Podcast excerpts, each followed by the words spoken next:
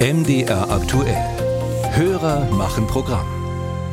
Und da bleiben wir bei diesem Thema. Kein Geld mehr in den Staatskassen, seit das Bundesverfassungsgericht den Klima- und Transformationsfonds gekippt hat und damit große Teile des Bundeshaushalts ja Makulatur geworden sind.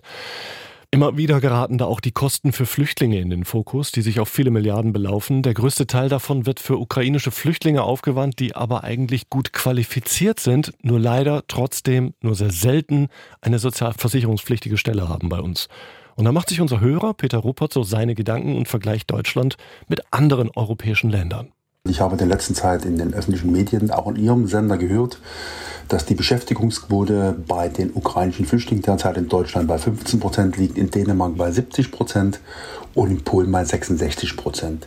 Ich denke, nicht nur ich, werden viele Hörer sich fragen, warum ist der Unterschied so groß und würde mich über eine Information oder Aufklärung gerne freuen.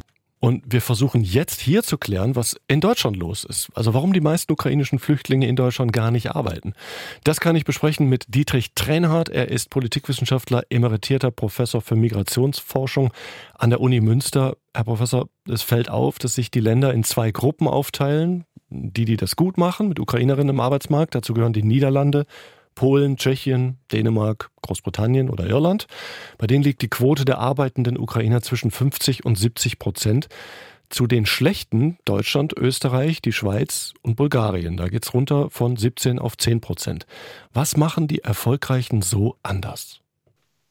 Diese Länder haben einfache Systeme geschaffen, wo man sich melden kann und dann ist der ganze Anmeldeklumpert, sage ich mal, geregelt. Das heißt also, in Polen hat man eine neue Kategorie geschaffen.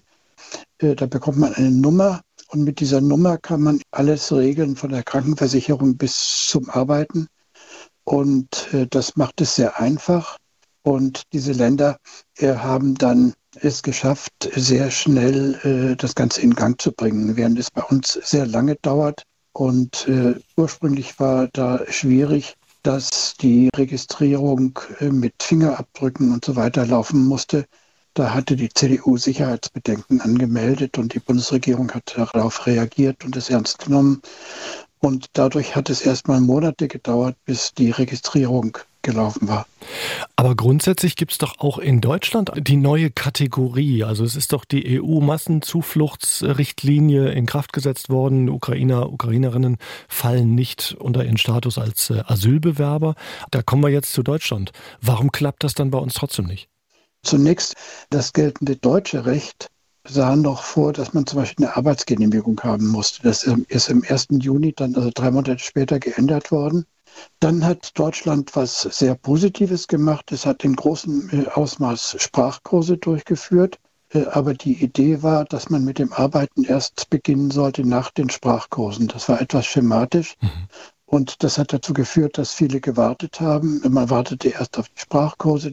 Und jetzt hat man trotzdem keine Arbeit gefunden weil die meisten Arbeitgeber eigentlich eine bessere DC-Befähigung haben wollen. Es gibt ABC. Mhm. B ist so eine mittlere Größe. Die haben jetzt viele Ukrainer bekommen, aber viele Unternehmen wollen eigentlich bessere Sprachkurse. Und das ist in Polen, in Tschechien, in all diesen Ländern besser? Ja, also es gibt bei diesen erfolgreichen Ländern zwei Gruppen.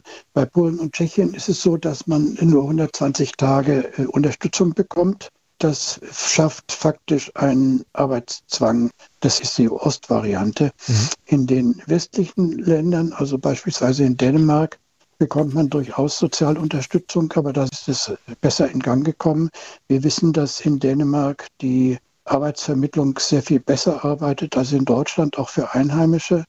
Die meisten Ukrainer haben akademische Qualifikationen und auch, in, auch für Deutsche wird die Arbeitsvermittlung eigentlich für akademische Qualifikationen sehr wenig von der Bundesagentur für Arbeit gestaltet.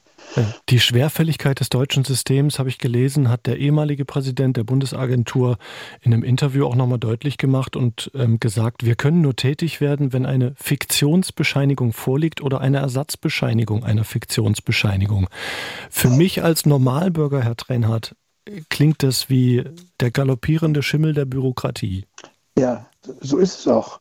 Also allein diese Ausdrücke, in die ich, ich, mich auch erst einarbeiten musste, das zeigt, wie kompliziert und auch etwas lebensfremd das ganze System gestaltet ist.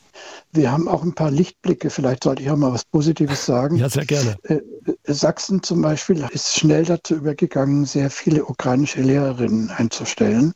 Zunächst äh, für die ukrainischen Kinder. Und man geht jetzt in einem zweiten Schritt dazu über, wenn die Leute die deren Deutsch gelernt haben, sie auch dann in, in Sachsen für den Normalunterricht einzusetzen. Da ist man sehr schnell und sehr aktiv vorgegangen und da werden sich jetzt in den nächsten Monaten die Erfolge zeigen.